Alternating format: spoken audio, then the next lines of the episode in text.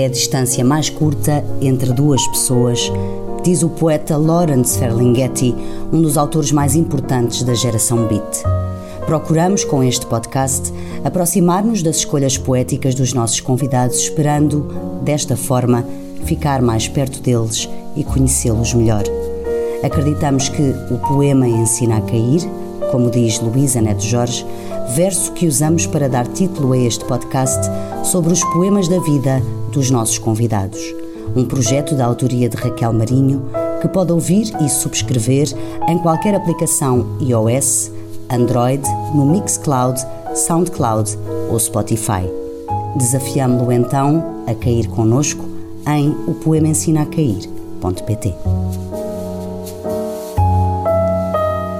Ana Bacalhau nasceu em 1978. Quando era criança, acalentava o sonho de vir a tornar-se professora de português e inglês e fez formação superior nessa área. Tirou o curso de Línguas e Literaturas Modernas na vertente de Língua Portuguesa e Língua Inglesa e também fez uma pós-graduação em Ciências Documentais. Terá sido essa uma das portas para a profissão de arquivista que viria a desempenhar até 2009 altura em que decidiu abandonar um trabalho de secretária das 9 às 5 para se dedicar profissionalmente à Diolinda, banda criada três anos antes. Mas a Diolinda, projeto que levou Ana Bacalhau ao conhecimento do grande público, está longe de ser a primeira experiência musical da nossa convidada. A música entrou-lhe pela vida adentro, ainda na adolescência, primeiro através das vozes que escutava, onde se incluem Nina Simone ou Beatles, depois, através das aulas de guitarra que pediu aos pais insistentemente e que a ajudaram a descobrir a sua voz musical.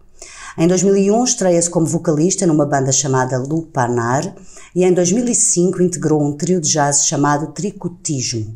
O projeto de Olinda nasceu em 2006.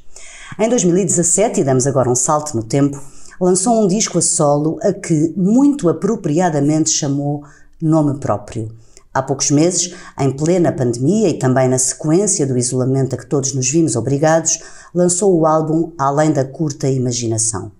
Um trabalho que, de certa forma, é também o resultado de um percurso de superação, refletido, por exemplo, na letra que me interessa a mim, de sua autoria.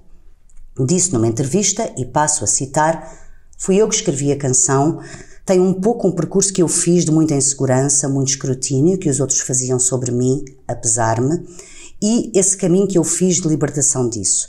Essa libertação absoluta do caminho que os outros querem traçar como meu, eu recuso em absoluto. Eu quero traçar o meu próprio caminho. Fim de citação. E nesta vontade de traçar o seu caminho está também a determinação em superar-se até em relação a desafios antigos quando tinha 12 anos, quis lançar-se de uma prancha de 3 metros para uma piscina e não conseguiu. Agora, muitos anos depois, e para o videoclipe da, da canção Que Me Interessa a Mim, lançou-se de uma prancha não de 3, mas de 7 metros. Vale a pena espreitar o vídeo e ver a coragem renascida. De resto, Ana Bacalhau explica que a música lhe traz precisamente um fôlego diferente, nomeadamente os concertos, volto novamente às citações, Vivo para aquelas duas horas de liberdade e felicidade em que largo a bagagem que a vida me pôs nas mãos e fico leve, leve como uma pena. Fim de citação. Gosta de ler, de cozinhar, da natureza, da empatia, a sua virtude preferida, do ócio, a sua ocupação favorita, e tem como ideais de felicidade coisas como dar um bom concerto, ver um bom concerto, ler um livro, ver um filme, dançar, passar horas a desfrutar da companhia da filha, da família e amigos. Não tem heróis na ficção porque prefere anti-heróis e será talvez por isso que o seu autor preferido em prosa seja Dostoevsky. Na poesia, já lá vamos. Tem uma divisa preferida do escritor francês André Gide que diz: é melhor sermos odiados pelo que somos do que sermos amados pelo que não somos. Ana, esta frase de André Gide tem muito a ver com a ideia da busca da verdade, de sermos aquilo que, que somos, independentemente das expectativas dos outros. Lá está, cruza com aquilo que eu disse sobre este caminho que a Ana perseguiu nos últimos tempos e que depois desemboca num disco, certo? Sim, é um, é um caminho ativamente perseguido por mim, mas que também me tem perseguido. Mesmo quando eu não quero e me quero esconder um pouquinho, a vida de certa forma obriga-me a, a ir a ir eh, estar aqui em frente, desarmada e dar o peito às balas. Uhum. Uh, e portanto, sendo um leitmotiv na minha vida, assumo como, como um objetivo de vida este de me ir libertando de uma coisa que eu acho que eu fui construindo desde pequena, que é uma armadura uh, por causa do, do, do gozo que os outros miúdos faziam Uh, em relação a mim, à minha figura, a mim, uh, e, e então eu, eu construí de certa forma uma, uma armadura, era uma armadura meio simpática, meio bonacheirona, ria muito, era estriónica, mas era uma armadura. E de certa forma acho que tenho feito esse caminho de me libertar progressivamente de, desses elementos que não que fui eu que criei para me proteger, para dar ar e espaço àqueles elementos que já nasceram comigo e, e que, que eu não precisei de criar, foram criados comigo, na verdade, uhum. uh, e que, que são meus, só têm o meu ADN. Podem ser parecidos com aqueles que eu criei, uhum. mas nessa pequena diferença está um mundo. E esse mundo que eu quero é o meu mundo. É como se procurasse de facto uma identidade sem estes artifícios que se viu obrigada a criar uhum. por causa desse gozo, foi a expressão que usou. Uhum. Uh, eu não referi uh, esta, esta questão do bullying uh, aqui na, no texto de apresentação que fiz para a nossa conversa, porque ele de resto é amplamente falado em entrevistas da Ana, mas até pelo facto de ter falado logo nele, imagino que tenha mesmo sido uma coisa determinante na sua formação de personalidade também, não é? Eu acho que sim. Uh, eu nunca falei com um psicólogo sobre isso, hum. mas parece-me a mim, daquilo que tenho analisado a mim própria, acho que é, é de facto uh, formativo e por vezes deformativo uhum. uh, esse, isso que me aconteceu quando eu era miúda e que na altura me aconteceu, ou seja, eu era passiva, mas depois a partir de um certo momento, aí pela adolescência, uh, não sei se foi pela adolescência, se foi por encontrar a música, se foi por, por, por este conjunto de coisas, passei a ser, um, passou a ser ati eu ativamente a trabalhar isto como matéria-prima, isto que me aconteceu, e eu a acontecer a isto que aconteceu, ou seja, uhum. a trabalhar nisso e, e usar isso a meu favor, na, na, minha interpretação, nas canções que eu na altura fazia um, e, e, até na minha postura perante a vida, perante os outros, uh, na adolescência, quando nós nos construímos ou acabamos de construir, enfim, uh, de certo modo, uh, percebemos uma data de coisas sobre nós e vamos escolhendo um, os nossos caminhos. Uhum. E, e, e eu acho que foi aí nessa altura que eu percebi que uh, podia servir-me disto uh, para a meu favor e usarem muitas coisas diferentes na, na minha vida. Uhum. Um, no entanto, é um caminho que continua a ser feito, não é? É como se esse, é como se esse trabalho fosse constante, não é? Ou nunca se pudesse dar por terminado, será isso? Acho que não dá, eu acho que é muito difícil dar-se por terminado, porque. Um, e na verdade, se calhar nem é esse o objetivo. Uh, vamos sempre descobrindo coisas acerca de nós, uh, estamos quer estejamos, depende do contexto em que nós estamos, a, a máscara que nós utilizamos, utilizamos sempre uhum. algum tipo de máscara uh, nos diversos contextos em que nos encontramos. É muito difícil não termos isso. Aquilo, aquilo que eu posso buscar é talvez uh, usar uma máscara que seja mais parecida com o meu rosto possível, com a minha essência. Uh, mas isso é um trabalho é, é, é um trabalho decisivo, na verdade. Vai-se arrastando a pedra até quase lá acima e ela resvala um pouquinho um e vamos andando, vamos andando. Este disco é mais próximo então dessa máscara menos artificial, digamos assim. Considera que conseguiu isso com este, com este disco? Eu, eu consegui, consegui porque, bom, na verdade, fiz uma coisa que me deixou muito feliz, que é conseguir ter eh, duas músicas minhas que eu achei que podiam estar no disco, porque eu sou a minha maior crítica, crítica, mais feroz, nem é maior, mais feroz mesmo, Sim. sou mesmo má para mim. um, e, e, estas duas eu achei que, ok, tudo bem. Um, e portanto, nesse sentido, estou um bocadinho mais a descoberto, estão ali coisas e eu uh, escrevo, uh, neste momento, uh, as canções que eu escrevo tendo a escrever so, sobre mim, a partir de mim. Uhum. Enquanto que na Diolinda eu cantava do ponto de vista do outro, cantava o outro, aqui eu procuro fazer a viagem contrária, a partir de mim, para chegar a, a quem quer que, que me ouça. E é tão pessoal que até introduziu aqui o elemento eh, da prancha, não é? Bem, Também foi um desafio, não é? Foi um belo desafio, um belo, quer dizer, já não, não me volto a meter, né? mas está feito, mas está feito. Está feito, está feito, posso riscá-lo. mas sim, eu acho que hum, essa canção, hum, quando eu pensei num vídeo, tinha de ser qualquer coisa que me metesse muito medo e que eu tivesse de enfrentar e fazer. Só só faria sentido para mim assim. Uh, porque a canção diz isso mesmo. Uhum. É, sou eu a, di a, dizer que eu não, eu, Ana Sofia, tu não vais ceder mais àquilo que os outros acham que tu tens de fazer e essas pressões que às vezes tens cedido a elas e depois arrependes-te. E mais vale arrepender-te por uma coisa que foste tu que quiseste fazer do que por uma coisa que foi alguém que te disse para tu fazeres. Mas estamos a falar de que tipo de pressões?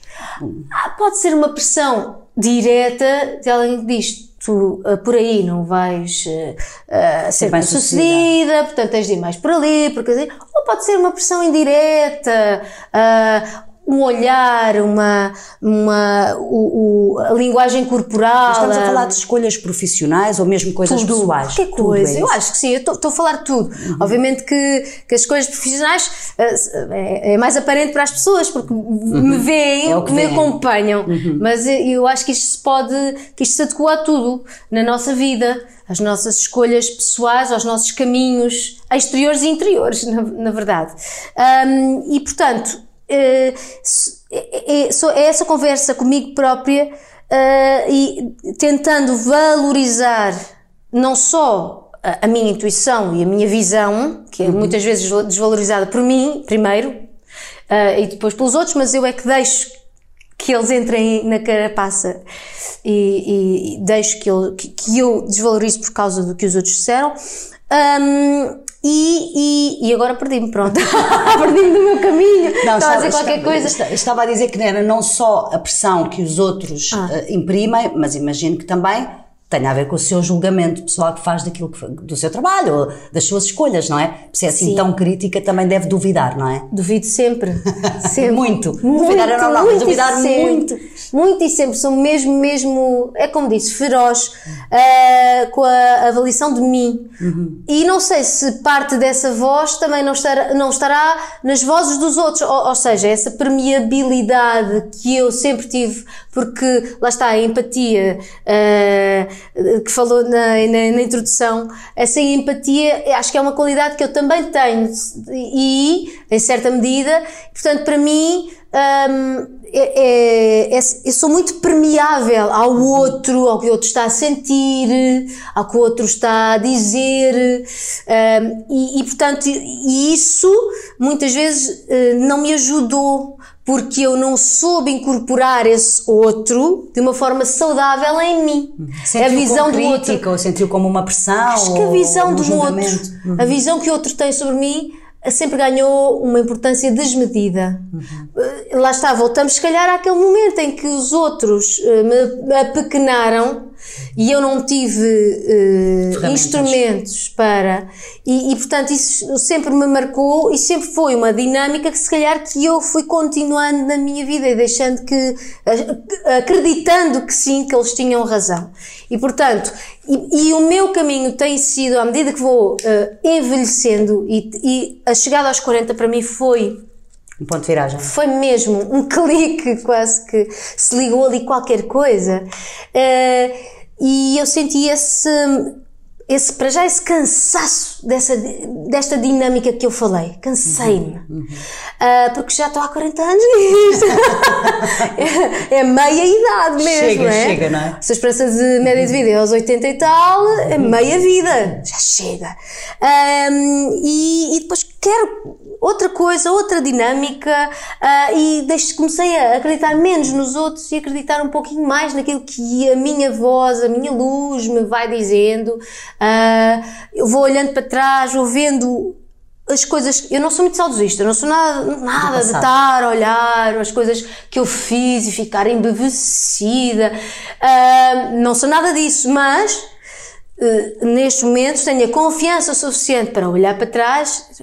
Epá, tu mesmo às vezes não sabendo bem o que é que andavas a fazer, até conseguiste construir alguma coisa de, de, interessante e de importante que me trouxe até aqui a este momento que eu estou a gostar, estou a gozar muito. Uh, portanto, fizeste coisas bem, portanto, vamos confiar que agora no futuro ainda vais fazer coisas melhores. Sente-se mais leve desta leveza de que falávamos eh, aqui na introdução do palco, mas também agora enquanto pessoa que conseguiu deixar cair algum. Esse lastro. Desse, esse lastro. Sente-se mais leve? Muito mais leve, nesse sentido. Sinto mais preenchida. Uhum. É, é, uma contradição. Sim, pode ser paradoxal, mas não. mas é por isso que eu, eu, gosto, eu gosto de contradições. Uhum. Estou mais preenchida e fortalecida, forte e, ao mesmo tempo, leve, por estar mais forte, estar, o meu centro está, tem ali um pilar uhum. e portanto tudo o que está à volta pode estar ali à volta do, do pilar, assim andar, andar, é vaporoso. uh, por isso eu sinto, sinto que não, que não tenho necessariamente de provar alguma coisa nem a ninguém e muito menos a mim. Uh, quero fazer coisas que me deem gozo, quero descobrir, quero aprender, que é uma coisa, é um, é a minha maior fome, acho, na vida, é aprender e comunicar Sim. com os outros. E é isso que eu quero continuar a fazer, eh, não tendo necessariamente aquele objetivo do prémio que, que, quando somos mais jovens temos um pouquinho essa coisa do prémio a alcançar, reconhecimento, não é? não é? Para alguns é o reconhecimento, o sucesso, Sim. o dinheiro, não sei, tanta coisa que as pessoas podem colocar como prémio, não é? Estamos aqui, Ana, para falar um, de poesia e das suas escolhas poéticas. A Ana foi estudar literatura, o que é logo muito interessante, uh, para um podcast que trata de literatura e de, mais especificamente de poesia. Quando é que começou a ler poesia e a gostar? Foi na escola, através de, de, de, de dos poetas que se dão no, na... na escola ou foi em casa com os livros que tinha? Como é que foi? Eh, não me lembro se eu, eu lembro-me que gostava muito de livros. A minha mãe até escreveu isso naquele livro do bebê. Uhum. Mesmo antes de saber ler, já gostava do próprio objeto. Agora, eu não me lembro se foi por ler na escola e ficar vidrada e ir para casa e buscar, ou se eu encontrei em casa, porque lá em casa havia bastantes livros, felizmente, e depois eh, na escola continuei. Não me lembro, mas eh, eh, na verdade eu até gostava da escola e portanto eu era bastante geek. Portanto, é possível que na escola tenha eh, apanhado qualquer coisa na escola, mas desde miúda, porque eu, a melhor prenda de antes que eu tive foi uma máquina de escrever. Eu pedi, tinha pai que 9 anos, 8. E o que é que escrevia na máquina de escrever? Eu nunca fui de diários, eu tive um diário que escrevia à mão, mas depois fartei-me daquilo. E a, máquina era o meu, a minha forma de escrever diários, e os meus diários eram coisas que, ou pensamentos, ou reflexões, ou histórias. Histórias. Que eu inventava. Inventadas. E portanto, eu uh, não, não sei qual foi a origem desse meu gosto, eu acho que já nasceu um pouquinho comigo e depois alguma coisa me fez uh, ver a luz, digamos assim, e perceber que. Um, que, eu, que aquele mundo era. Eh, eu gostava daquele mundo, o mundo das da escrita, palavras. da expressão escrita uh, das palavras, exatamente. Porquê? Porque era um mundo onde há um vácuo qualquer quando a gente começa a, escrever, a ler. Há um vácuo qualquer. Uma pessoa parece que uh, tudo que está à volta. É como aqueles efeitos especiais nos filmes, quando eles passam para outra dimensão, para outra coisa qualquer. há um, assim, um som e todos os sons à volta terminam e fica-se assim parado. Tudo à volta continua, aquilo continua a avançar assim, mas nós estamos ali no nosso mundo. E eu, eu adorei ser sugada para esse vácuo, claro, que era esse portal, e ler e estar ali nos noutros mundos, por vezes mais simpáticos do que aquele em que eu morava e, ver que mundos é que eram construídos através de palavras e não só das palavras, eu também era membro ativo ao ler e eu criava na minha cabeça isso. Havia essa liberdade, porque a liberdade também é uma palavra que muito me segue na vida. Eu gosto sempre de alguma coisa que me estimula e que me dá a liberdade para eu recriar, criar, recriar. Esse diálogo, essa comunicação, eu gostei. Então a a literatura foi a mim a, o primeiro sítio de conforto uh, uh, onde eu me encontrei e, eu, e, depois onde eu me expressei através daquilo que eu ia batendo à máquina. O que é que eram essas histórias, lembra-se? Uh, eu não, por acaso, eu não as tenho. eu sou muito. É eu não guardo nada. Minha mãe, por só acaso. Só afastar o cabelo, ah. tenho medo. Ok, obrigada. O, eu não guardo nada. A minha mãe lá vai guardando os, até os recortes de imprensa e se ela guarda. Eu não, eu sou muito estovada nisso. Uh, e portanto não guardei nada desses, desses. Mas não se recorda do que é que criava? Eram coisas, eram coisas ficcionais, não é? Ou, era. Não eram registro Era, não, não. Quer dizer, também eram algumas reflexões. À medida que eu ia crescendo e entrando na adolescência, depois eu ia fazendo aquelas coisas, aqueles textos muito uh, densos hum. e, pois, problemáticos, aquelas hum. problemáticas da adolescência. Mas ali naquela, naquela infância, final da infância, eram umas historiazitas de umas meninas. Eu, eu lembro-me de haver um concurso da Caminho. Uhum uh, nas escolas, que tínhamos de escrever uma, podemos uh, concorrer e escrever uma história. E, e, eu lembro de escrever essa história, mas e eu, eu até lembro-me de gostar da história que escrevi. Acho que passava no aeroporto, tenho ideia. Ganhei uma menção honrosa, ah, não foi mal. Que idade tinha? Uh, estava na preparatória, portanto eu já devia ter aqui uns 10, 11. 10, 11 anos. Sim, ciclo é idade. Sim, e, e portanto, uh, lembro-me disso. Havia qualquer coisa ali no aeroporto que se passava. Portanto, eu gostava assim de contar assim umas historiazitas, mas uh, com detalhe e pormenor eu não me lembro do que era. E um, um, não escrevia poemas, ou escrevia poemas. É que na adolescência é muito Na adolescência, sim. Poemas. Claro. faz parte, não. É? Se se podia chamar poemas àquilo, não sei. Mas para mim, na altura, eram poemas escrevia poemas, escrevia. Então é assim. Mas é engraçado.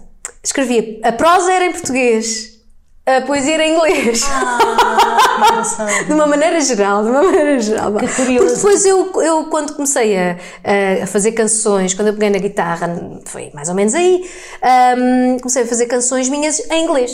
E portanto, se calhar, de, de estar habituada ali ao formato de canção e não sei o quê, mais facilmente escrevia no formato uh, poesia em, em, inglês, talvez, não sei. E lembra-se lembra de qual, qual, foi o poeta ou qual foi o poema ou quais foram os primeiros poemas que a marcaram, por onde, digamos, começou a gostar de poesia? Sim, uh, e o, o primeiro poema que eu lembro de me bater assim, tipo, ah, é isto mesmo! Trouxe-o por acaso, porque ainda hoje faz todo o sentido para mim. É um pequeno pedaço, um pequeno certo de verdade. Ah, é? Claro que tinha de ser do nosso Camões. Ah, que curioso! que é o desconcerto do mundo. Então vamos lá ouvir, vamos lá. Posso ler? Pode, claro. Os bons vi sempre passar no mundo graves tormentos e para mais me espantar, os maus vi sempre nadar em mar de contentamentos. Cuidando de alcançar assim o bem tão mal ordenado, fui mau, mas fui castigado. Assim que só para mim anda o mundo consertado. Ou seja, isto é a história da minha vida. Eu pensei, ah, ai, Camões! Ai, Camões, tens ai, razão. Camões, tens razão, isto é verdade. Ou seja, os que fazem boas ações estão sempre lá na touca. Os que não fazem boas ações parece que saem beneficiados. Depois, quando um desgraçado, um bom, tenta, ai é? Ai, então também vou jogar esse jogo. Como não sabe jogar esse jogo, depois sai na touca também. Já partem de vantagem. e eu, eu fiquei doida com este, com este poema. E acha que o relaciona com esse facto que lhe aconteceu, essa essa, esse infortúnio uh, de ter sido vítima de bullying quando era miúda? Acha que este poema também é se espelhou nele por causa disso? Capaz, é capaz. Uh, eu não sei se já nasci meio contestatária, como a Mafaldinha, ou se esses acontecimentos me transformaram. Talvez tenham exacerbado. Mas sim, uh, acho que há uma certa raiva que até caracterizou a minha geração, a geração do, dos anos 90, com o grunge, musicalmente uhum. falando. Era uma geração que tinha aquela raiva latente e, e, portanto, eu sou filha dessa geração. Essa raiva que eu tenho, a mim ainda hoje tenho um pouquinho, uh, e eu encontrei um pouco daqui neste, uhum. E depois há um outro que eu achei uma delícia, que é do Mário Quintana. Ah, pois é, também é. Vamos o poeminho do contra. todos esses aí. Ai, perdão. Todos esses que aí estão atravancando o meu caminho, eles passarão. Eu, passarinho. É Adoro. Bom, é bom, Adoro, porque um, de certa forma, salva o outro. Uhum. Um diz que, pronto, os bons não têm salva. Preço ter cão, preço não ter. Mas este aqui diz: deixa os outros, os maus, deixa-os passar. Eu, livre com as minhas asinhas. É muito interessante porque, de certa forma, a Ana encontra aqui um diálogo, não é? Uh, entre estes dois poemas que se prendem com a sua experiência pessoal. E, claro, nós lemos sempre Sim, tudo claro. com aquilo que somos, como, não é? É assim. Com a nossa história. Como leitor como pessoa, sim, pois na Faculdade de Letras eu tive de fazer o exercício uh, contrário, não é, sei se é contrário, mas um exercício diferente. Eu não posso, quando estou a, a analisar um poema para uh, teoricamente fazer, uhum. escrever aquelas coisas lá, uhum. aquelas análises ao poema, uh, essa minha experiência é bem-vinda de certa forma, mas eu tenho de ter muito cuidado claro. para não transler, para não claro. atribuir significados que não, propriamente não estarão lá, que não era a intenção autoral, que é uma coisa assim muito, que é muito falada, é martelada. Pelo menos era na minha altura, agora não sei o que é que se passa na Faculdade de Letras nesse sentido. Mas, uh, como leitor, como pessoa, ser humano, sem qualquer uh, veleidade de academia nem nada, eu tendo a ligar-me acho que as palavras que me, de certa forma eu compreendo melhor porque as vivi ou as projetei ou as projeto. Falou da Faculdade de Letras e há pouco já tínhamos falado da Faculdade de Letras. Foi para letras porque queria ser professora, mas também porque queria escrever ou essa questão não se colocava? Eu estava a dizer quando era, quando lá andava, para a Faculdade de Letras iam todos aqueles que achavam que sabiam escrever bem. Os que sabiam escrever bem podiam estar lá ou não, né? Não, Temos tantos bons escritores que eram médicos ou que tinham outras profissões não ligadas uh, à Faculdade de Letras, não é? Mas também tínhamos alguns bem ligados à Faculdade de Letras. Bom, mas de qualquer das formas, sim, eu fui porque queria ser professor, queria dar aulas de português e inglês, mas também porque gostava de escrever e, e, de certa forma pensava que poderia ajudar-me, mas não, não ajuda grande coisa, no, ah, pode ajudar porque dominamos de certa forma as correntes, as visões, temos, lemos muita coisa, percebemos melhor uh, os contextos, as técnicas, uhum. mas quer dizer, e se a pessoa não tiver lá aquele fogo dentro? De escrita ou de qualquer coisa que seja artística, não é? A arte. Ou qualquer outra coisa, não é? Podemos estar a falar também de cozinha. Uhum. Uh, uh, se não tiver lá isso dentro, bem pode saber a teoria de tudo, que na prática depois não acontece nada. Mas sim, mas, mas também. Portanto, tinha essa vontade ou sim. esse desejo e depois sim, percebeu sim. que sim ou não? Ou... É assim, quando eu, eu, eu percebi que eu tinha de ultrapassar primeiro a minha mente querida, a minha, uhum. esta minha maldade para comigo, para poder tentar escrever alguma coisa. Uhum. Uh, porque sempre que eu começava a escrever, eu uh, sabotava-me. Auto-sabotava. Sabotava, pronto. Uhum. Uh, e, e, e, e, portanto, percebi que, que não ia ser por ali, pelo menos naquela altura. E, eu, estamos a falar de escrever, ou poesia, escrever, ou prosa. Sim, o que quer ser que escritora. Sim, é? sim. Uh, e já abandonou? E a música também já me mordia os calcanhares. eu queria ir sim. para ali, para a música, e portanto uh, achei que a escrita podia ser mais tarde. Eu tinha de passar pela música e só quando eu tive. Tinha de ser quando eu estivesse mais calma. Quando eu estivesse noutra fase da minha vida. E é uma, e é uma coisa na qual ainda pensa? Sim. Ou... Ah. O Zé, o meu marido, outro dia estava a dizer: porque eu estava a dizer, epá, eu já tenho, não sei como é que surgiu a conversa, ele disse, mas eu nunca, uh, uh, epá, tens de pensar aí num livro para escrever, gostas tanto de escrever? Eu disse, epá, eu já pensei no livro, já tenho personagens, já tenho até algumas coisas, parte. Então, mas porquê que não escreves? Eu disse, não, não é o momento certo para escrever ainda. Eu, eu para já ainda tenho algumas coisas para fazer uh, na música e quero fazê-las e não posso estar a andar na estrada a, a, depois ir a escrever um livro e depois a escrever as canções e depois ir. Eu para escrever um livro, eu te, e a miúda é pequena, a minha filha tem 4 anos, é muito alvoroço, é, não, não, não é ainda o ritmo. O, e isto, eu sou um músico a dizer isto. Há que respeitar os ritmos da música da nossa vida.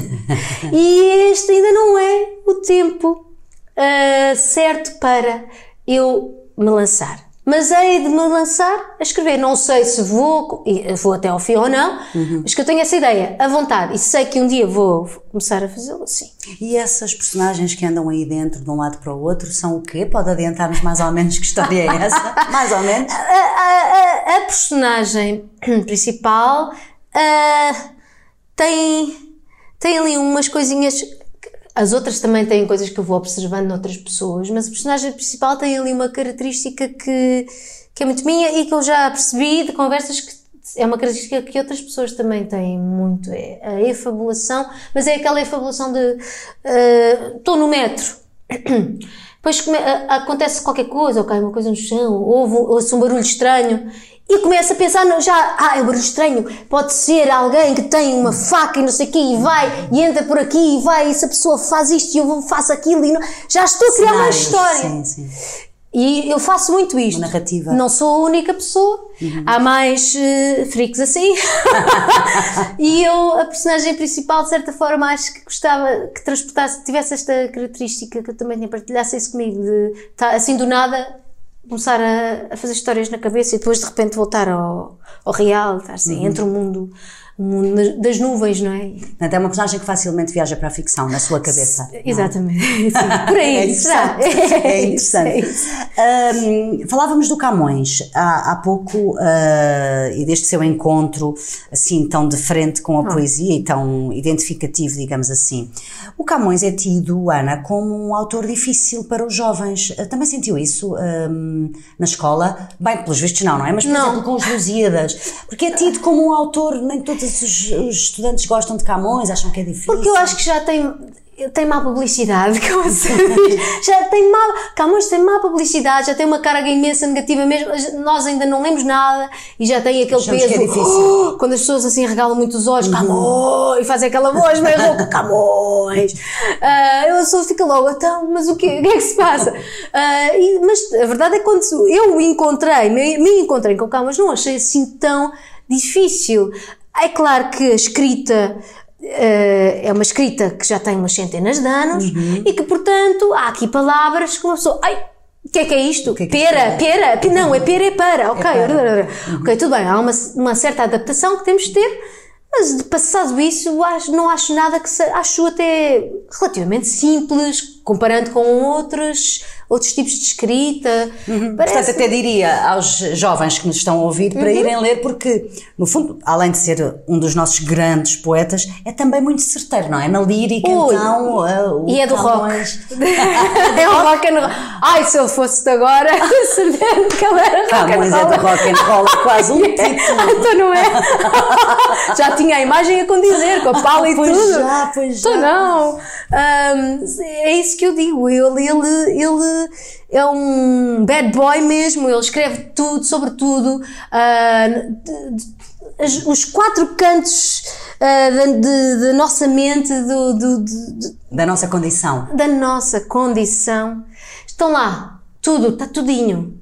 Desde disto, desde disto que eu li como uma coisa mais delicada. delicada. Está lá tudo. É e o amor está lá muito, não é? Sim, é como Shakespeare. Shakespeare é tramado para ler, principalmente uhum. para um não nativo, uhum. tem o mesmo problema. Já para um nativo, o inglês, não é? Não é a, mãe, a uhum. língua mãe. Agora, o inglês com centenas de anos em cima, é, aí é mais, aí é mais complicado, às vezes mas também Shakespeare é a, mesma, é a mesma coisa, não é? Aquilo é, é um encantamento, vai a todas. É aquela ideia de estar lá tudo, está não é? Lá tudo, está sim, lá tudo. Sim. Um, então, vamos continuar aqui nas suas escolhas. Não sei, olha, por falar em inglês, na Ah, língua inglesa, sim, sim, sim. vamos começar aqui com um, um- um poema.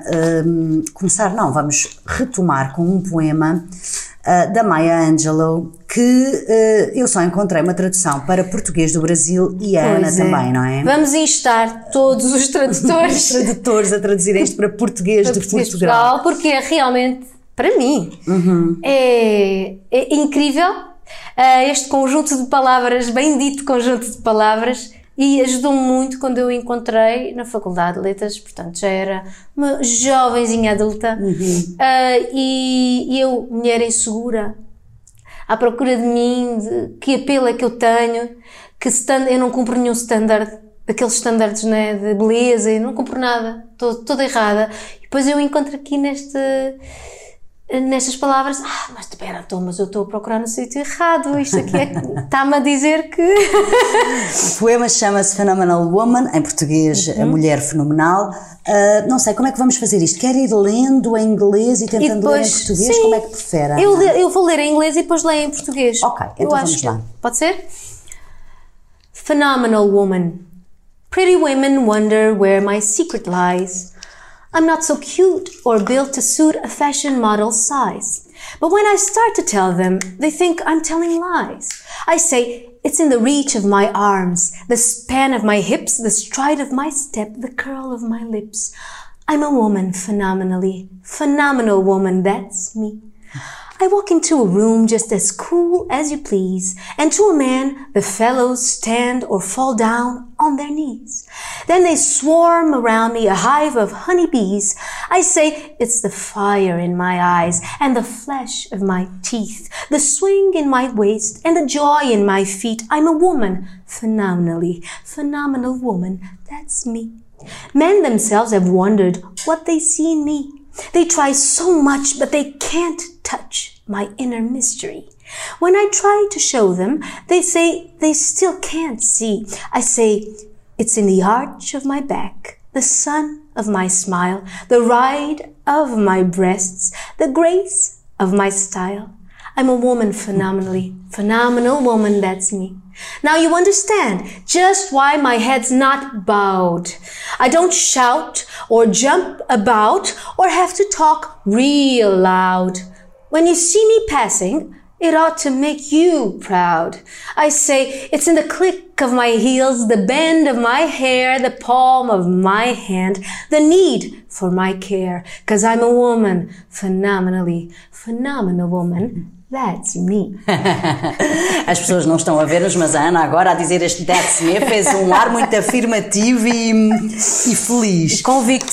Convicto. Então agora Vamos. em português, mas é um português do Brasil. Pronto, vamos ver.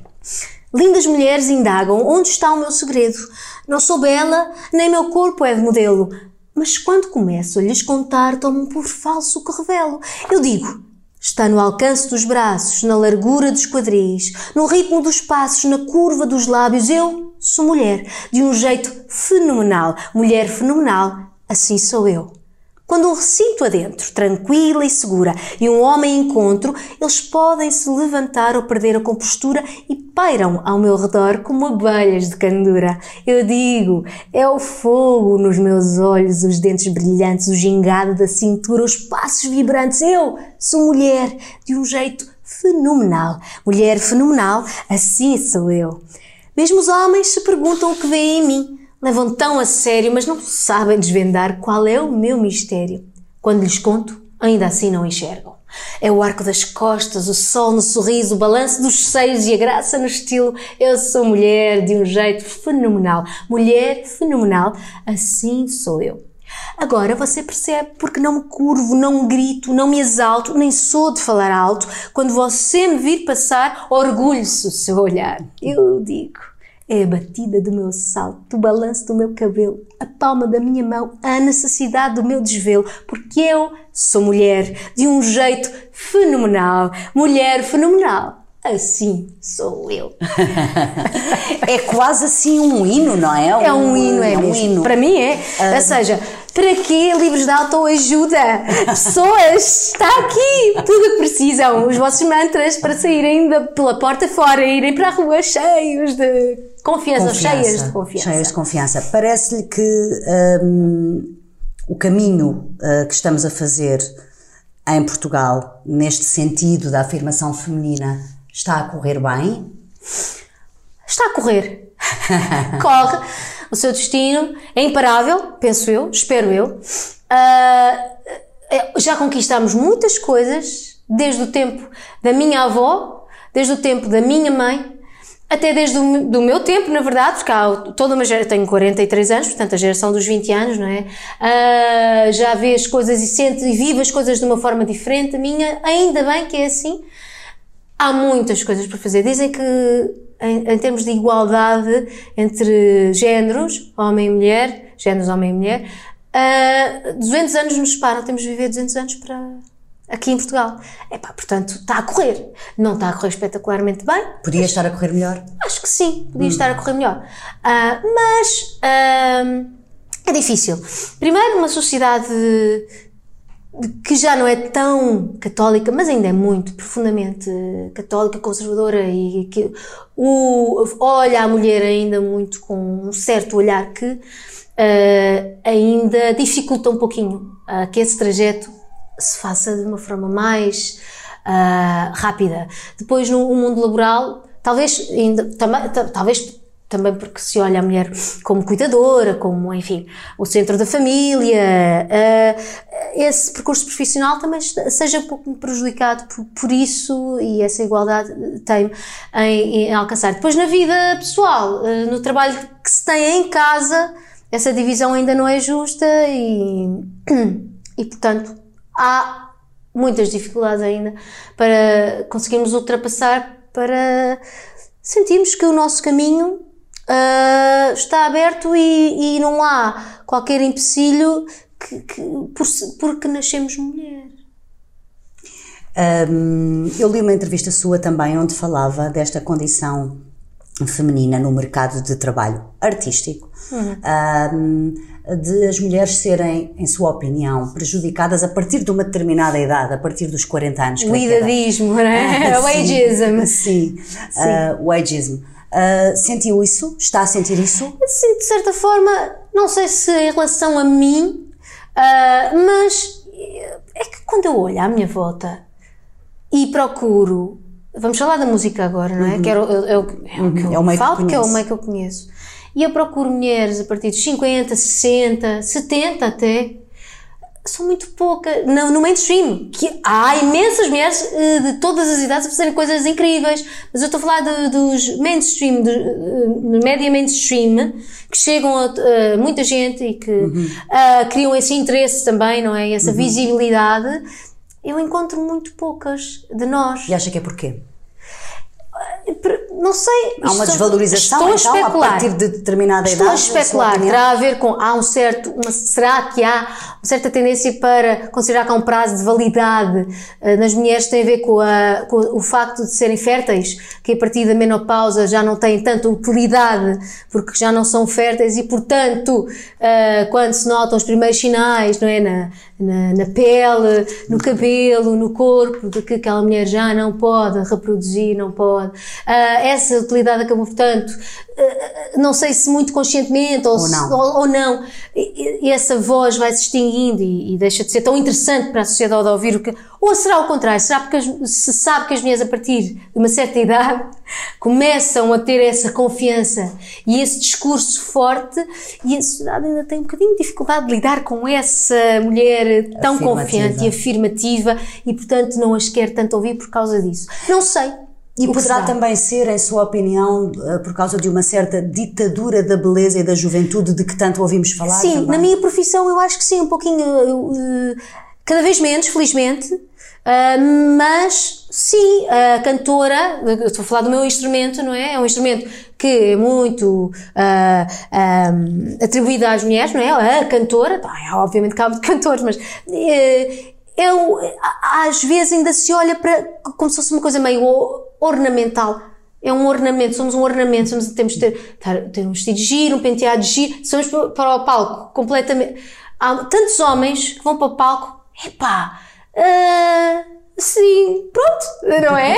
Como andam na vida. Até com as suas calcinhas um pouquinho, talvez sujas ou rasgadas e meio despenteados, grenhados. Ai, dá-lhe charme. Se uma mulher for para um palco assim, é crucificada, de certa forma. E os homens mais velhos sentem que também. Hum, esse fator idade não é, não é contabilizado para o desempenho deles ou sinto que uh, não, de forma tanta, diferente das mulheres, ou seja, um homem mais velho tudo bem, mas uma mulher mais velha se calhar... Eu, eu, eu, lá está, eu olho à minha volta e vejo mais exemplos de homens nos 50, 60, 70 a fazer coisas e a serem ouvidos e a, a, haver um interesse em saber o que estão a fazer, muito, muito mais exemplos de homens do que de mulheres. E isso não se deve a não haver mulheres a fazer coisas interessantes. Portanto, a que é que se deve? Será isso, talvez. Fica a pergunta, não é? Uh, disse uh, também uma das, uma das um, possíveis razões que apresentou uh, para esta sua preocupação, que eu li na tal entrevista, prende-se com o facto de eventualmente ser porque vivemos numa sociedade que ainda tem esta questão um, religiosa, digamos uhum, assim, uhum. do catolicismo. Ana é crente? Uh, eu, sim, tenho de dizer que sim, não sei em quê. Ou seja, eu, fui, eu eu não, os meus pais não batizaram quando era criança e muito lhes agradeço nesse sentido, porque eu pude fazer a minha descoberta, uh, pude ler tudo sem estar, não é, sem ter qualquer condicionamento. Uh, e procurei, ativamente procurei, imensas coisas, não só uh, do cristianismo ou do catolicismo, mas de outras religiões uh, e de outras matrizes. E, e então fui fazendo uma viagem, obviamente que por família, afinidade familiar, estou mais próxima e entendo melhor o, o dogma do catolicismo e do cristianismo Uh, e durante um tempo uh, pareceu-me o, o meu problema com o catolicismo e o cristianismo, de certa forma, é a mesma forma como, como muitas vezes leem o papel da mulher. Hum. E eu nunca me consegui uh, identificar. identificar e apaziguar. Nunca consegui hum. ficar muito em paz com isso. Portanto, eu nunca consegui entrar na, em uma igreja Uh, do espectro do, do, do cristianismo uh, por causa disso, afiliar-me, digamos assim. Um, e depois, a partir de uma certa altura, eu comecei até a questionar. Se, uh, é, eu não sei bem, eu não sei se, até se o cristianismo se, se faz sentido para mim, se eu acredito completamente, se não acredito, ou seja, tenho mais dúvidas neste momento do que certezas. Se, a minha intuição, aquilo que eu presinto uh, diz-me que uh, eu consigo perceber porque é que algumas pessoas acham que a morte é o fim, consigo entender isso racionalmente, mas eu presinto que não. Pronto, eu sou dos outros que pressentem que não. Agora, também não, nunca vou conseguir perceber, nem nunca ninguém vai conseguir ter a certeza do que, quer dizer, as pessoas chamam fé, pronto, têm a certeza porque têm a fé, ok, mas só mesmo quando isso acontecer connosco, quando morrermos, é que vamos perceber exatamente o que é que é, o que é que existe, uhum. Que, em que moldes é que. E como eu acho que nós temos estes, os nossos sentidos, os nossos sentidos é que, de certa forma criam um mundo, porque eu sei lá se o que eu estou a ver é exatamente o que existe na realidade, ou se é condicionado pela, minha, pela forma como os meus olhos veem, pela forma como as minhas mãos tocam, uh, com, como eu cheiro, como eu. Uh, há uma criação e recriação do mundo. Portanto, eu nunca vou conseguir chegar à verdade. É como o mito da caverna de Platão. Eu vejo umas sombras. E, portanto, eu não quero estar a impor aquilo que eu, essas sombras como a verdade, porque provavelmente não será a verdade toda. Então, eu quero deixar-me, quero que, ser surpreendida quando morrer. Surpreendo-me! Agora! Mas há, intuitivamente, obviamente que coisas que eu sigo porque fazem sentido. Sei, eh, os, os mandamentos fazem sentido. Uma pessoa fixe naturalmente não vai matar ninguém, não vai humilhar, menosprezar, não vai roubar, não vai. É, pronto, é assim uma coisa de bom senso. Portanto, sim, faz sentido isso. Há, obviamente, pontos de contacto, só, que depois toda aquele. Toda aquela coisa de e Deus é assim, e é assim, e Ele quer que façam isso, que façam aquilo, e nhanhanhã, tudo aquele, aqueles ditames, eu, sinceramente, eu nunca, nunca me consegui afiliar. Esse manual. Pode ser é, problema meu, se calhar, provavelmente é problema meu. Falta de, dessa fé. Quem tem essa fé, eu, eu acho lindíssimo. Eu não estou aqui a criticar nada. Tem alguma inveja? É isso? Das pessoas que têm Ah, inveja, inveja não. Inveja no bom sentido, feliz, não é- mas não é- ah, por elas. Sim, mas Não vezes- sofre, se calhar não sofrerão tanto Porque há como quem diga, "Ai, sofro. eu não tenho fé, mas até gostaria de ter. Pois, Inveja um bocadinho. há um certo sofrimento em quem não, Não tem. tem há uma certa dúvida, pá, uma certa dúvida Uhum. do que será e do que é que eu estou aqui a fazer. Será que estou a fazer bem? Será que estou a ir de encontro? Será que isto é mesmo aquilo que é suposto? Ou, ah, e, e, portanto, ah, bom, eu vou fazendo aquilo que eu vou sentindo que está certo para mim e para os outros. Lá está, essa empatia é uma ferramenta que é muito essencial, porque é a forma como eu vou apalpando e percebendo se o que as minhas ações ah, estão, ah, o impacto que elas têm em mim e nos outros é positivo ou negativo, e depois aí vou tentando de alguma forma, e vou sempre errar, vou sempre fazer porcaria, que isso é a condição humana, mas pronto, vou tentando melhorar e corrigir algumas coisas. Nem por acaso temos aqui um poema da Sofia de Melo Brana, porque falámos agora mesmo da morte, Uhum. que fala também, de certa forma, ah, aqui logo neste primeiro verso, quer ler, ah, Sim. Ana? Então, Apesar das ruínas e da morte, onde sempre acabou cada ilusão, a força dos meus sonhos é tão forte que de tudo renasce a exaltação e nunca as minhas mãos ficam vazias. é uma sonhadora, então, é isso? Sou.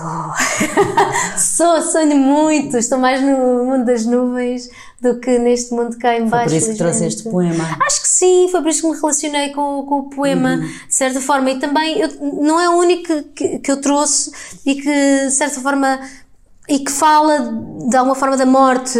E são, lá está, a morte, a liberdade, ahm, são coisas muito importantes para mim. E quando alguém as canta de uma forma que me diga alguma coisa, pronto, ficam aqui dentro na minha matriz. E este de, de- este sim, eu sou uma sonhadora ah, incurável. Mas estamos a falar de sonhos hum, concretizáveis, digamos assim, daquelas pessoas que sonham e depois se orga- organizam a vida no sentido de atingir aqueles sonhos por objetivos, ou até sonhos que não têm nada a ver com a realidade. Sou tão sonhadora que acho todos os sonhos são concretizáveis. não é? Era o Gandhi que dizia que tudo é impossível até se tornar possível, não é? Ah, qualquer coisa assim de género. Eu sou péssima com citações. Ah, mas, sim, é um, um pouquinho isso. Eu acho que tu- tudo na, na minha cabeça, quando eu até as coisas mais eh, loucas ah, que eu sonho, penso, é pá, porque não? Já aconteceram tantas coisas tão esquisitas no mundo, imponderáveis, impensáveis e tudo. Isto também está tudo em aberto, na verdade. Então, quem sabe se o universo não é uni e é multi? Já há essa teoria do multiverso. Isso é fantástico. Uma coisa. Estamos aqui, nós, neste, neste verso. E é o verso, não é? É o mote e a glosa. Eu adoro esta ideia, porque isto é filosofia, poesia, tudo. se cruza, não é? Como é que nós sabemos que não há? Noutro verso, nós as duas estamos, mas não é bem aqui, estamos ou num café, ou na, noutra situação, ou aquela vez em que eu ia caindo e não caí, num outro verso eu caí, E, ou seja, todas as- essas possibilidades. Estão, estão a acontecer. Tudo o que é possível acontece, portanto, todos os sonhos são possíveis, sim. Houve algum sonho que hum, se recorde de ter tido? Ui, que se tornou E que- realidade. Sim, Ui. por exemplo. Epá, agora as pessoas vão pensar que eu sou uma maluca, mas estou armada em vidente. Mas eu tive, principalmente na, quando, na, no, na Grão Vasco, quando eu morei em Benfica, morava no sétimo andar. Eu tinha um sonho recorrente de um avião a bater no meu prédio. Quando eu, em 2011, setembro de 2001, passa, não é? Para a frente. Na Sofia Dias da Costa Bacalhau, estava na Faculdade de Letras, estava na, na Associação de Estudantes, eh, sentadinha com a, a ver eh, o jornal da UMA, e uma torre, e não sei o quê, e um avião, e em direto, em direto veio o outro avião e pumba! Bateu. E eu pensei, eu não estou a acreditar que o meu sonho está a acontecer aqui neste meu. Foi uma coisa absolutamente indescritível e horrorosa. Foi horrível. E isso foi um dos sonhos que, que eu tinha e recorrentemente e que se concretizou. Se concretizou. E eu, eu, já me lembro, eu lembro-me de agora, pai, há quê? Um ano ou dois anos, ou, eu não sei se foi antes ou depois da pandemia, lembro de estar, já não estou no meu prédio, estou a ver, de um, de um outro prédio, estou a ver o meu prédio, estou a ver o avião a bater no, no prédio e estou a ver o, o prédio onde eu moro, que tem imensa gente, toda a gente está em casa. Eu não, eu não, eu não posso, eu não quero, eu não quero, pá, eu não quero ser vidente, eu, eu juro, não, fechem-me já esse portal, porque eu não preciso disso. Mas por falar mas... nesses sentimentos, li também que hum, houve uma uma alteração do seu estado de espírito quando morreu, creio que o seu avô. Meu avô, sim, não é? Uma história Estava que... a ouvir música muito animada e de repente houve qualquer coisa, não é? Foi, é assim, eu, eu, portanto, aí na Grão Vasco, eu, o meu quarto era uh, pegado ao quarto dos meus avós, pegado, partilhava a mesma parede, digamos. E eu, todas as noites, uh, ia para o meu quarto, ouvia música, dançava. Só que naquela noite, era o dia uh, eh, 14 de fevereiro, foi quando o meu avô nasceu. Uh, eu morava com os meus avós e com os meus pais. E, e não sei porquê, nesse dia, uh, meu avô tinha ido para o quarto um bocadinho uh, mais cedo, ele já estava com balir, mas enfim. E eu fui para o quarto, mas estava com prestes a pôr a música, não a pôr aquela música, então pus o Blackbird dos Beatles. Ah. Blackbird singing that all night, take these broken wings and learn to fly. E eu estava sentada, sentada, e pá, e senti eu não vi nada, não, não vejo coisas, mas pá, senti ali qualquer coisa a, a chamar-me ali para o canto. Pá, a chamar-me no sentido, pá, eu olhei, olhei para um certo sítio onde não estava nada. E pá, e senti a necessidade de dizer adeus. tipo estúpida. Parecia que alguém estava a olhar para mim. Não sei, é uma coisa que eu não. As pessoas não chegam, eu sou maluca, mas eu também não importo. Foi isso que aconteceu, que eu senti. E disse adeus. E pronto, passou. Passado um, uns minutos, ou a minha avó entra no quarto e, e vê que o meu avô está morto. Agora, o que é que se passou? Não faço ideia. Não sei. Passou-se isto. Pronto. e agora, por falar em outros sonhos, não estes sonhos oníricos, digamos assim, mas os sonhos de objetivos. Hum. Alguma coisa que a Ana uh, uh, quisesse uh, ter ou fazer da sua vida e depois tivesse conseguido. Porque este poema da Sofia diz: A força dos meus sonhos é tão forte que de tudo renasce a exaltação e nunca as minhas mãos ficam vazias. Algo, teve assim algum sonho antigo, sei lá, na adolescência ou no início da sua vida adulta, e um dia eu gostava que acontecesse isto e já conseguiu concretizar? Ah, sim, cantar. cantar, atirar-me da tal prancha. Exato. já consegui. Consegui isso. Acho que o cantar para mim é o mais. É aquilo que me enche mais alegria porque era assim um, um sonho só meu, não era partilhado pelos meus pais, uh, da minha família também. Não me lembro assim de ter grandes entusiastas, uh, uma ou outra pessoa uh, assim a, a dar-me força, mas não muito. E, e, até tive algumas pessoas a dizerem-me que, que era, ia ser difícil, ou que não ia conseguir ser, é impossível, melhor pensar noutra coisa. E, e portanto foi um sonho que, à revelia, eu fui mantendo. Uh, e foi regando. Uhum. Uh, e, e depois deu frutos, essa minha teimosia foi dando frutos e, e custou-me muito, na verdade, eu podia ter desistido a qualquer momento, porque houve uma altura em que eu estava, portanto, tive de entrar na vida profissional porque tinha de ganhar dinheiro, os meus pais, sim, não, antes disso até, antes. antes disso eu acabei, portanto, a faculdade, uh, o meu curso não dava para nada não ser professora, eu não queria ser professora porque uh, queria tocar. E se fosse professora, tinha dito. Já não havia vagas. Na altura, não, agora precisam de professores. Na minha altura, não, não precisavam. Eu tinha dito para não sei onde, para lá, desterrada e não conseguia fazer música. Então decidi que não queria ser professora, mas tinha de entrar no mercado de trabalho, porque os meus pais, eh, lá em casa não abundava, não abundava dinheiro e eu queria ajudar e também ter a minha liberdade e isso tudo. Portanto, fui uh, para um trabalho de secretariado. Numa escola de inglês, era secretária de uma escola em uh, e, e estudei, depois fui tirar a pós-graduação em arquivo à noite, tinha uma banda e tocava, portanto, não tinha quase eh, tempo nenhum. Livre, era assim a loucura dos anos 20, dos anos, de, sim, dos anos 20, né, quando temos 20 anos, só, bem, é, é que só mesmo com esse vigor do, dos 20 anos é que uma pessoa conseguiria. Que eu não tinha, os fins de semana estava, estava a tocar e depois estudava e trabalhava a tempo inteiro, não sei o quê. Pronto. Um, depois, lá dei umas aulitas de inglês, dava explicações. Um, concorri para a função pública, para os SEMARs de Oeiras Amadora, mas também aí um trabalho de secretaria com os projetos de, de, águas e esgotos, não tem nada a ver com a minha área. E só depois de ter trabalhado em uns anos no SEMAR, já com a minha pós-graduação, é que fui para o arquivo do Ministério das Finanças.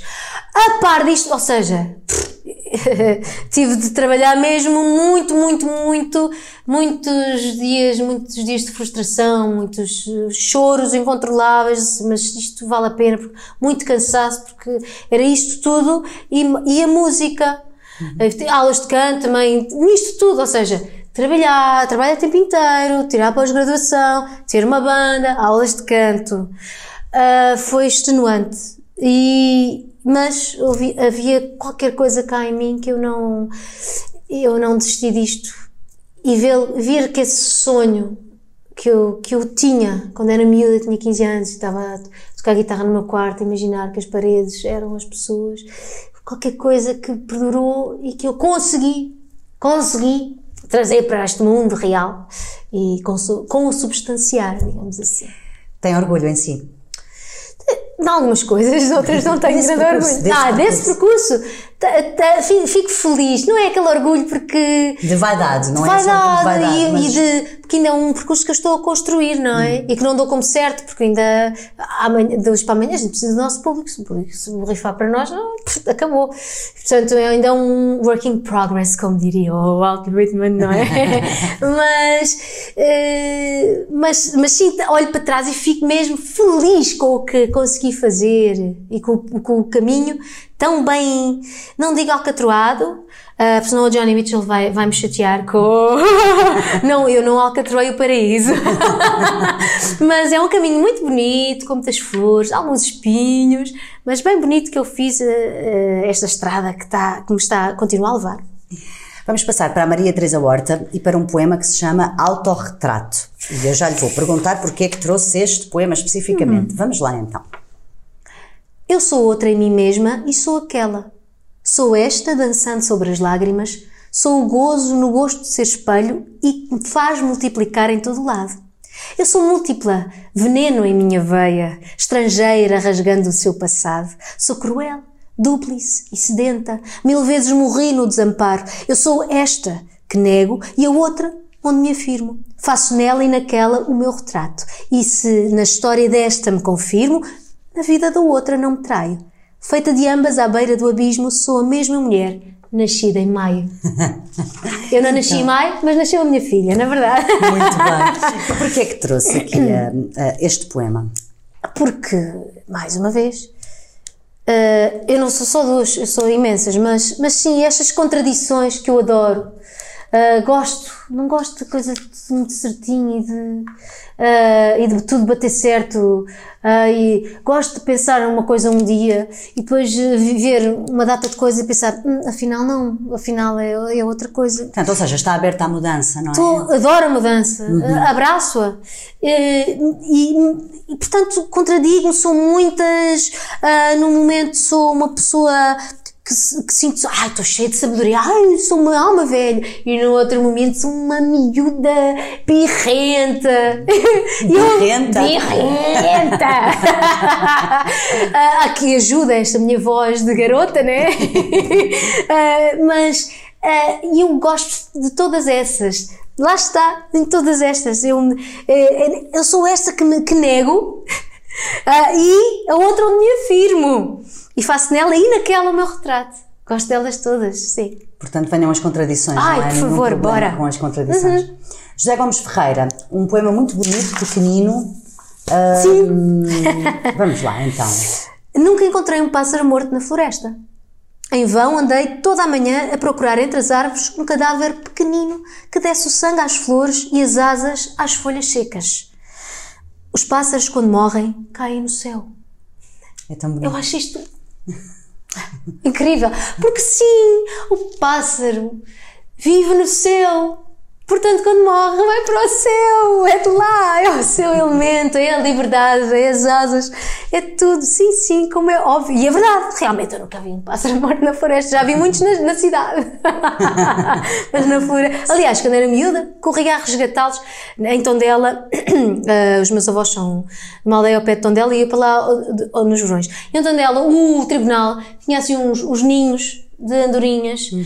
e muitas vezes, vezes, Os, os filhotes caíam os e eu tentava resgatá-los, mas não, não sobreviveu nenhum, infelizmente, mas lá ia eu tentar resgatar os passaritos. Gosta de animais, Ana? Adoro animais. De, e animais de companhia? Sim, tenho um Sebastião, sempre tive desde pequenina. Tive bolinhas, tive o viriato, tive o Jeremias um, e, e, sempre gatos, gatos. gatos. Eu, eu dou-me bem com gatos. Não é que não me dei bem com cães, mais ou menos, não os entendo tão bem. Eu uma vez fui mordida por um cão quando era miúda hum. e Pode como os, ou isso ou como os, a linguagem dos gatos é, é exatamente oposta à linguagem dos cães. Quando um, um gato tem o rabo uh, todo para cima uh, quer dizer uma coisa completamente diferente quando um cão tem o rabo todo para cima. Quando um, um gato tem um rabo todo para Calma, cima, é melhor, é melhor deixá-lo estar. Enquanto que um cão não, está excitado, está contente, está. Pronto. E abanar, pois, quando o gato está com o rabo para cima, eu abanar muito, é, é fugir. Mas, uh, portanto, eu adoro animais. Uh, respeito-os acima de tudo, os animais de companhia uh, uh, respeitos, amo-os muito, ensinaram-me imensa coisa. Por exemplo? Uh, os gatos, que é, são os animais que eu tive e, portanto, que entendo melhor. Eu adoro o, o amor que eles nos dão, o tipo de amor que nos dão, que é um bocadinho diferente do amor dos cães. Enquanto que o, o cão dá-nos aquele amor, obviamente, incondicional e é muito exterior, é exteriorizado. É... Os gatos é um amor que é interiorizado, não é eles não demonstram, se não é calhar. É evidente. Não é evidente, mas é profundo, é intenso. Uh, e tem de se procurar esses sinais. Eu gosto disso, eu gosto de, de procurar. E portanto, na minha vida, eu muitas vezes sou assim. Eu não, apesar de parecer muito eh, extrovertida, sociável. sociável, eu sou um ser bem introvertido.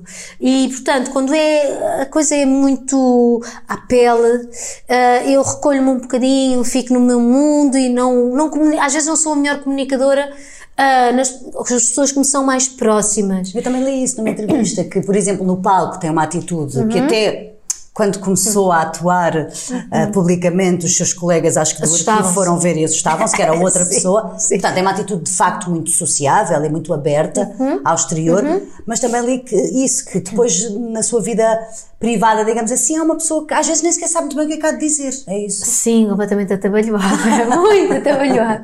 E, e, e eu, os, os sinais que eu, que eu às vezes mostro, é como os gatos um pouquinho, às vezes não são muito evidentes, mas são, eu sou, é intenso o que eu sinto. A integridade dos animais, uh, são íntegros, uh, o que leva depois, se calhar, até, até ao, ao Fernando Pessoa, para ser grande sem uh, são, são inteiros, lá está, são leais, e uma coisa nos gatos que é, estão-se a borrifar é isso que eu, que eu quero aprender mais com eles. Burrifa. Estás-me a chamar? Está bem, mas eu agora tenho de fazer outra coisa ali qualquer. Claro. Podes ficar a chamar-me, que eu não me interessa disso para nada. És tu que me dás comer, mas eu não tenho de lamber as botas. Adoro isso. Também gosta dessa independência, não é? Isso, isso tudo, sim. Um, já falou do Fernando Pessoa, temos Sim. aqui dois poemas do Fernando Pessoa uhum. e este primeiro traz-nos um tema de que já falámos e que é, que é um tema uh, uh, uh, sobre o qual a Ana pensa, então, que é o poema chama-se A Morte é a Curva da Estrada. Uhum. Vamos ouvir. A morte é a curva da estrada. Morrer é só não ser visto. Se escuto, eu te ouço a passada a existir como eu existo. A terra é feita de céu, a mentira não tem ninho, nunca ninguém se perdeu. Tudo é verdade e caminho. então, pois, então eu não tenho estado a falar da estrada e tudo isso. Vem daqui. Eles é que me formaram e informaram. E informaram. Eles, os poetas? Sim. Sim. Uh, pois, a passada. Uh, esta frase é incrível. Morrer é só não ser visto. Isto é absolutamente incrível e apaziguador, na, na verdade. Porque uh, à medida que vamos vivendo, também vamos ter muitas perdas de pessoas uhum. que gostamos uhum. e que são duras de gerir. E há imensa saudade.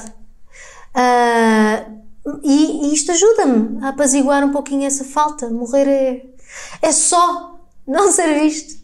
Não quer dizer que não, que, que, que não, que não se exista, só não se vê. Disse que eles é que a ajudaram e que a formaram. Então, podemos uh, deduzir que desde esse encontro inicial e primordial com o Camões, e disse, é isto, com aquele poema uh, do, do desconcerto, um, depois, portanto, nunca mais se afastou da poesia, é isso?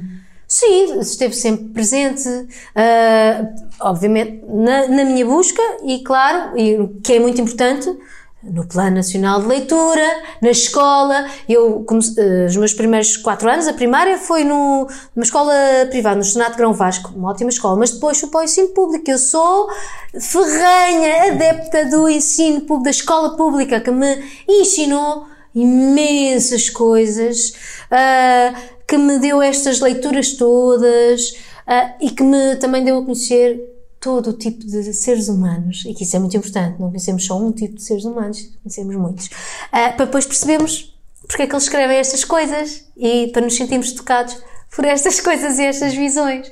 E portanto, uh, posso dizer que nunca mais larguei uh, a poesia, as palavras. E há momentos específicos em que a procura... E através do canto também. Pois claro, e algumas letras de canções, como também já vamos ver, também Sim. são uh, poemas. Um, e tem, tem fases eh, em que lê mais, tem a ver com, também com o seu estado de espírito, ou quando está mais triste, ou quando está mais emocional, ou quando está mais feliz também. Ou, ou não, ou é uma coisa constante e vai, vai consultando? Uh, não, tem ondas. Hum. Assim, a partir do momento em que eu tive a minha filha, ali naqueles primeiros, direi, nos primeiros meses ou até o primeiro ano, foi-me difícil uh, ler Ler, uh, ponto. Seja o que for. Sim. É? sim. Uh, mas pronto, a partir do momento em que uma pessoa se organiza e que eles crescem um pouquinho, já vai sendo mais fácil eu ter, encontrar esse tempo entre a exausta, porque esse tempo para mim é à noite. Uhum. Uh, ou agora, quando ela está na escola, à tarde também gosto muito de estar ali no meu cadeirão e, e pegar um livro e, e ler. Mas há alturas em que por exemplo, uh, engraçado, antes de eu fazer, engraçado ou não, antes de eu me lançar para um disco, estou numa fase em que quero mais ler. Mas quando eu estou a fazer o disco já não estou a ler tanto. Uh, depois estou a preparar o concerto, também não, não consigo ter espaço mental para ler. Mas depois, quando, mas quando ando na estrada, é já é ótima altura para ler. E nos hotéis e tudo isso, é ótima altura para ler. Portanto, eu sou de ondas, é verdade. Uh, vamos agora falar aqui também do, do Fernando Pessoa e de ah. um poema muito conhecido Sim. e muito bonito. Vamos lá, para ser grande ser inteiro. Para ser grande ser inteiro, nada teu exagero exclui, ser todo em cada coisa. Põe quanto és no mínimo que fazes. Assim, em cada lago a lua toda brilha, porque alta vive. Lá está, livros de autoajuda para quê? Ou seja, acha que esta é uma mensagem importante, é isso? Revê-se neste, neste poema. Sim, é uma busca. Eu não cheguei aqui. eu não cheguei aqui. Uh, uh, ainda estou à procura. Tenho de vir aqui de vez em quando para ler, capacitar-me. Oh, calma, tá? Eu tenho muita tendência para exagerar e às vezes para excluir também. Porque, por pressão social, porque acho que não vão gostar desta, desta parte minha, não sei o quê, eu exagero outras excluo. Uh, e portanto tenho de vir aqui de vez em quando dizer: Oh, o que é que tu estás a exagerar? Vamos lá retirar um pouco, rapar, daí. O que é que estás a excluir? Vamos puxar isso. Uh, é uma afinação, é como aquela músico, quando estamos a misturar uma canção na mesa de mistura, temos a um, subir um pouquinho uh, o baixo, baixar um pouquinho a bateria, ou então o contrário, depende daquilo que queremos uh, uh, e para, para o equilíbrio e a harmonia entre todas as partes existir e não haver nada que salte assim e que nos estrague a fruição. Mas há esta ideia do para ser grande ser inteiro, não é? Um... Mas temos de procurar ser. E é muito engraçado que depois eu sempre que leio isto lembro de uma coisa que Agostinho da Silva dizia, que ele não segue partidos. Porque partidos, lá está, a etimologia da, da palavra é partido, não é inteiro. Portanto, vai sempre faltar qualquer coisa a um partido. e eu lembro muito disso quando leio isto. Como é que olha para a política, Ana? Eu acho a política essencial. Eu adoro política, não gosto de politiquice. Hum, uhum. uh, vi muita, quando no Parva que sou, uh, sofri muita politiquice na pele. Uhum. Mas a política para mim é uma, é uma coisa nobre. Muito nobre. Gosto muito de política. E acha que as pessoas devem ter então um envolvimento cívico, digamos, por, por exemplo, na participação de eleições, tá, de estar atentas, como de é saber se devem estar se, informadas? Como é óbvio, não se, de, não se deveriam. Aliar. Sim, é óbvio que eu entendo. Sei muito bem quais são as condições de vida de tanta gente que não, não tem tempo para ponderar, nem pensar, nem uh, ler e procurar. Óbvio que sim, claro. Mas, e percebo a frustração uh, das pessoas que dizem que são tão pequenas que não vão fazer não vão fazer uh, diferença, mas fazem, porque uma pequena, se mandarmos uma pedrinha para um lago, lá, lá embaixo está cheio de pedras, mas se mandarmos uma pedrinha para um lago, aquilo vai fazer ondas, ondas, ondas, ondas, ondas. Uh, e, e, eu acho que uma gotinha, se gota a gota fôssemos tirando todas as gotas do mar, não havia mar. E nós somos essa gota e temos esse poder e temos de o utilizar e podemos utilizá-lo. E às vezes a política é uma coisa tão uh, imensa para as pessoas que as pessoas não sabem onde começar, não é? Portanto, eu, eu costumo dizer: é, comecem pelo vosso lote, pelo vosso jardim, o bairro, ali pela vossa comunidade. Nós falha-nos muito este sentido comunitário que há noutras uh, sociedades, talvez por não terem um Estado social tão. Por exemplo, na comunidade anglo-saxónica, americana, principalmente, há o sentido de community, não é? Uhum. Mas porque se calhar também não há um Estado social que lhes valha. E portanto a comunidade tem de valer quando alguém cai.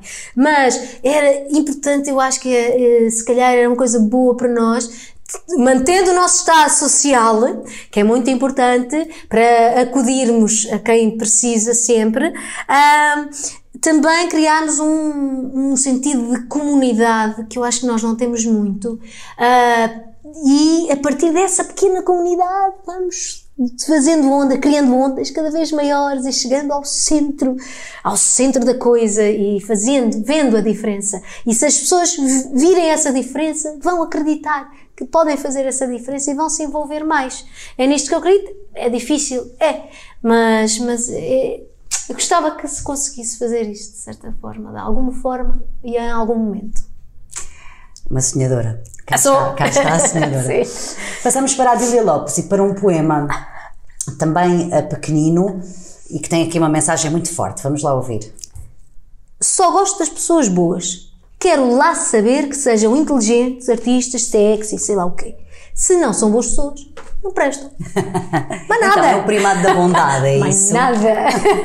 É o primado da bondade. Da bondade. A bondade não é uma bondade daquela. De, as pessoas não são só boas. E uma boa parte das pessoas também não são só más, na verdade. mas, mas aquela. Pessoas boas, decentes, que procuram sempre, lá está, tentar fazer algo bom, melhorar-se, uh, sabem que vão cair de vez em quando, vão errar, mas estão sempre a tentar de certa forma, fazer melhor da próxima vez. Uhum. Uh, para mim, esse é o meu entendimento do que é uma pessoa boa. Portanto, é, é isso que me interessa. Não quero saber se são inteligentes, se forem Uh, sobranceiras. Odeio sobranceria intelectual. A intelectual é aquela que mais me chata.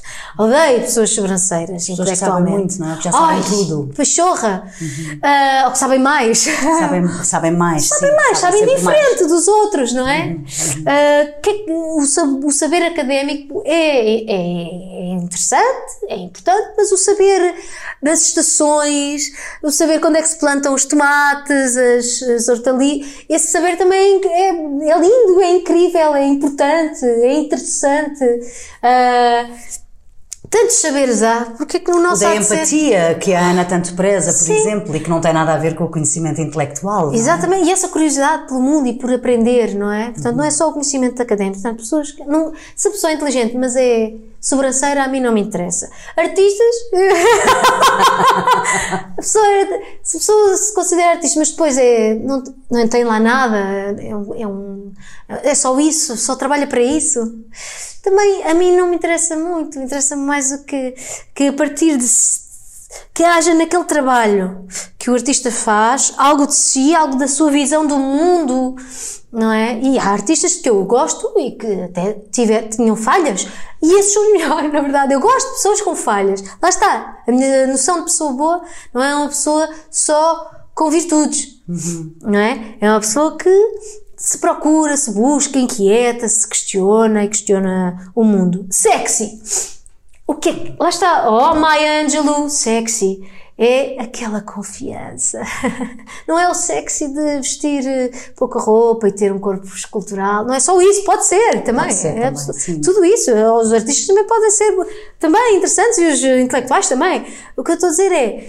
Isso só por si é pouco para mim. A Amália dizia uma coisa espetacular. Ah, eu disse Amália, agora fiz um gesto à Amália. que é, quem não tem as coisas tem o ar das coisas. Eu acho isto genial. É, pois é, não sabia, que giro isso. Mas é, a Amália tinha uma. Era, uma, Sabedoria. era um gênio, para mim era um gênio. Ah, e, e é, quem não tem as coisas, quem não é, depois precisa de se fazer. E isso para mim é que é essas capas todas. É, se- sei lá o quê, se não são boas pessoas, não prestam. É simples. É simples. E agora vamos terminar, ah, deixa-me só, exatamente, vamos terminar com uma canção ah, do José Mário Branco ah, que se chama Inquietação. Vamos ouvir, Ana? Vamos. Ai, é difícil. Vou dizer isto sem, sem cantar, mas a música. Cantar mas, se a-. Não, mas a música. Não, mas a, a música está lá. A música está lá em toda. A poesia também é uma coisa linda. Tem, já tem música, não é? a pessoa já canta quando. Para já quando a lê cá dentro e depois quando a lê ah, em voz alta. A contas com o bem que tu me fazes, a contas com o mal porque passei. Com tantas guerras que travei, já não sei fazer as pazes. São flores aos milhões entre ruínas, meu peito feito campo de batalha, cada alvorada que me ensinas, oiro em pó que o vento espalha. Cá dentro inquietação, inquietação, é só inquietação, inquietação. Porque não sei, porque não sei, porque não sei ainda. Há sempre qualquer coisa que está para acontecer, qualquer coisa que eu devia perceber. Porque não sei, porque não sei, porque não sei ainda. Ensinas-me a fazer tantas perguntas na volta das respostas que eu trazia. Quantas promessas eu faria se as cumprisse todas juntas? Não largues esta mão no turvelinho, porque depois falta sempre pouco para chegar. Eu não meti o barco ao mar para ficar pelo caminho. Cá dentro, inquietação, inquietação, é só inquietação, inquietação. Porquê não sei? Porquê não sei? Porquê? Não sei ainda. Há sempre qualquer coisa que está para acontecer, qualquer coisa que eu devia perceber. Porquê não sei? Porquê? Não sei. Porquê não sei ainda. Cá dentro, inquietação, inquietação, é só inquietação, inquietação, porque não sei, mas sei. É que não sei ainda. Há sempre qualquer coisa que eu tenho de fazer, há sempre qualquer coisa que eu devia resolver. Porque não sei, mas sei que essa coisa é que é linda. Então, porquê é que trouxe o José Mário Branco e esta canção? Porque esta coisa é que é linda? Porque esta coisa que é linda, exatamente. Esta coisa que nos rói cá dentro o peito, esta coisa que nos faz andar a nós, à humanidade. Ah, esta busca da cenoura em frente dos olhos, não é? Ah, que nós estamos sempre à busca e estamos quase a chegar e a encontrá-la, mas nunca chegamos e por isso andamos e é o caminho que faz a diferença. Ah, onde começar, estamos, estou a falar da humanidade, onde a humanidade começou e, e- e onde ela está agora, o caminho que percorreu.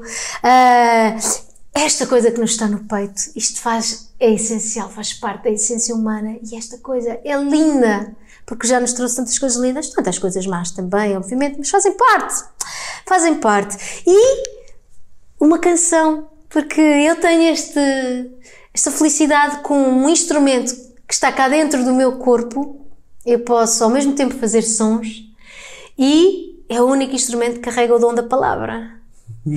E posso tenho esta, esta, esta honra de carregar palavras de poetas. Nem todas as canções são poemas, como é óbvio. Nem todos os poemas são canções. Tem a sua música, mas não. Mas quando há um, uma canção que é um poema, é uma honra, é uma maravilha Cantar. poder ser eh, um, um meio, um instrumento para fazê-la chegar às pessoas. E a Ana já cantou Inquietação Foi Especial? Nunca cantei uh, em público, em nunca público cantei. não. Nunca cantou? Pensei Em que público cantado. não, nunca cantei. Ah, mas não. canta em casa. Ah, sim, foi. A sério? Mas já cantou Inquietação em casa? Canta assim? Canto, então, ah, várias vezes, quando eu sempre que eu José Mário e que passo pela, pela discografia que ah, aparece a Eu inquietação. sei que já Lá tinha eu, cantado lá Inquietação em público. Nunca cantei. Mas gostava? Ah, não tenho medo, porque lá está, é, é uma honra muito grande. Eu fui fazer agora em outubro, a convite da Joana Alegre, um concerto de homenagem a Manuel Alegre. Manuel Alegre. E foi uma felicidade incrível, mas foi, eu estava morta de nervos, porque é mesmo, é uma responsabilidade, é um peso, porque é uma, uma coisa que me apaixona e que eu quero fazer bem, porque são as palavras, do, é o canto do poeta, e é o meu, e depois eu, esta coisa pequenina que aqui está, que vai cantar o canto do poeta. É uma felicidade para mim, é algo que me traz muita felicidade e, portanto, me traz muitos nervos. E responsabilidade. A responsabilidade, Sente-o sente como tal, não é? Uma coisa que lhe traz responsabilidade. Portanto, se eu tiver a dizer que gostava, gostava, mas, mas assusta-me. Mete medo, porque. Ahm, estamos a terminar, não queria sem, eh, sem antes eh, fazer-lhe aqui uma ou duas perguntas. Perguntar-lhe, Ana, em sua opinião, a poesia serve para quê? Não serve para nada, como diria o Oscar Wilde, a arte, não é? E ainda bem! Não, se, eh, eh, não há uma, há uma eh, enfim, o utilitarismo da, da arte. Para mim serviu de muito, foi uma salvação. Foi uma salvação, salvou-me. sentido? Em muitos senti- muito, muitas vezes na minha vida, quando eu estava em baixo e tinha pensamentos muito negros, ah, uma, pessoa, uma pessoa vai ler coisas para já sentes acompanhada, não está sozinha. Ah, há, ai, há vários malucos que escreveram coisas. Ah, portanto, não sou a única maluca no mundo. Ah, não sou a única pessoa com uma certa sensibilidade. Não, não sou só eu que vejo as coisas assim. Encontro um eco na, na- na minha forma de ver, nos meus sentimentos, aquilo que eu estou a sentir. Há uma tradução. Ajuda-me a traduzir, a poesia ajuda-me a traduzir as emoções. Não é, não é muito fácil nós traduzirmos aquilo que estamos a, ter- a sentir, muitas vezes, a maior parte das vezes. E de certa forma, a, a poesia, as, as palavras ajudam-nos a perceber, a entender. E às vezes até o dizer Uh, não só os- estamos a sentir, não há palavras, começamos a, a- a tentar pôr palavras por cima daquilo e se nós as dissermos, se se as atirarmos cá para fora, então ainda conseguimos perceber melhor, entender melhor, sentir melhor. E a poesia eu acho que é, é um pouquinho isso. Um, primeiro é sentir, É como se pusesse legendas, é isso? Exatamente, é uma televisão que está a passar um filme estrangeiro e que está a legenda. Os filmes estrangeiros são as nossas experiências, emoções, sensações. E a poesia são as legendas que lá estão para nós entendermos o que está a ser dito, o que está a acontecer connosco. está a acontecer connosco. Ana, por falar em, em emoções e naquilo que acontece connosco, o que é que a comove? Ah,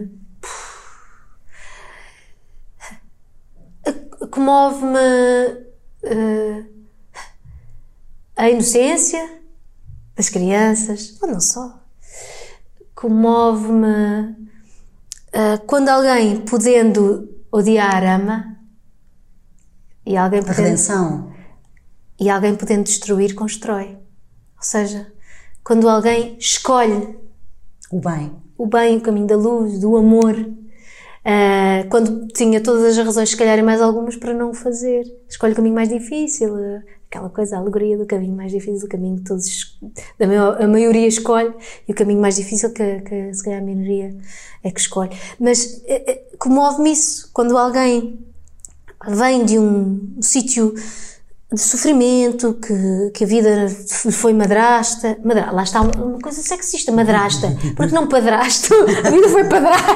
Porque ok, é, é, feminino, ok, mas esta noção da madrasta. A vida foi, foi, não foi meiga, foi má, e portanto essa pessoa teria todas as desculpas e mais algumas para uh, continuar esse caminho uh, do negativo e do escuro, mas escolhe o contrário. Isso comove-me Uh, comove-me, uh, traz-me um sorriso e ao mesmo tempo lágrimas. Eu acho que é isto para mim, o que me vê. Uma, uma, lá está, a arte comove-me, uh, uma boa, principalmente as artes, a literatura, claro, e as artes performativas. O palco, quando eu estou ali nesta comunicação com, com. Eu não estou a falar de mim no palco, estou a falar de mim enquanto público. Eu estou a ouvir alguém no palco e estão a ser estabelecidas uh, quase cordões umbilicais com o que está a acontecer ali. É uma coisa comovente. Eu às vezes até, se calhar já passei por uh, meio não sei, maluca, porque quando agora que posso ir aos bastidores e, e, estar com as pessoas que eu vejo no palco e que me comovem muito nos seus espetáculos, depois quando eu vejo, eu já dei assim aqueles abraços. Tirar e a pessoa, eu fico com medo que a pessoa ache que eu estou a ser um bocadinho.